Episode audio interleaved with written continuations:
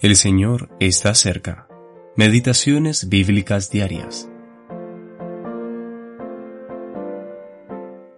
Jesucristo hombre. Primera de Timoteo capítulo 2 versículo 5. Considerad a aquel. Hebreos capítulo 12 versículo 3. La fe está unida a una persona. La prerrogativa de nuestra fe cristiana, el secreto de nuestra fuerza, es este. Que todo lo que tiene y todo lo que ofrece se halla en una persona. Esto es lo que ha hecho fuerte al cristiano, mientras que muchas otras cosas han manifestado su debilidad. No trae solamente libertad, sino a un libertador. No trae solamente redención, sino también a un redentor. La fe es como la luz del sol, mientras que toda otra cosa comparado a ella es como la luz de la luna.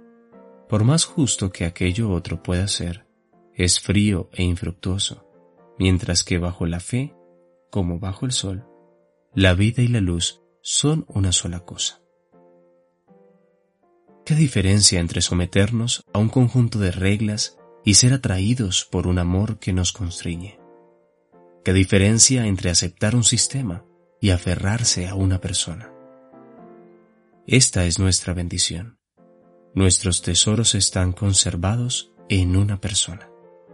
Él no fue un maestro actual y un Señor vivo solo para una generación y luego para las siguientes generaciones un gran hombre que murió. No, Él está siempre presente y vive por los siglos. Así es y aquel que vemos en los Evangelios es siempre el mismo, sea que lo escuchemos o lo veamos. Él es el Maestro y el agente activo en todo momento. Y no se dejó nada a la imaginación de los escritores de los Evangelios. Esto les da a sus relatos una sencillez y exactitud evidente, una autenticidad que se puede sentir fácilmente.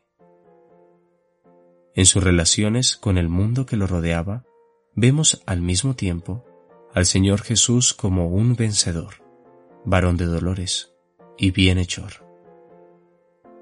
Qué glorias morales resplandecen en tal conjunto. Él venció al mundo rechazando todos sus atractivos.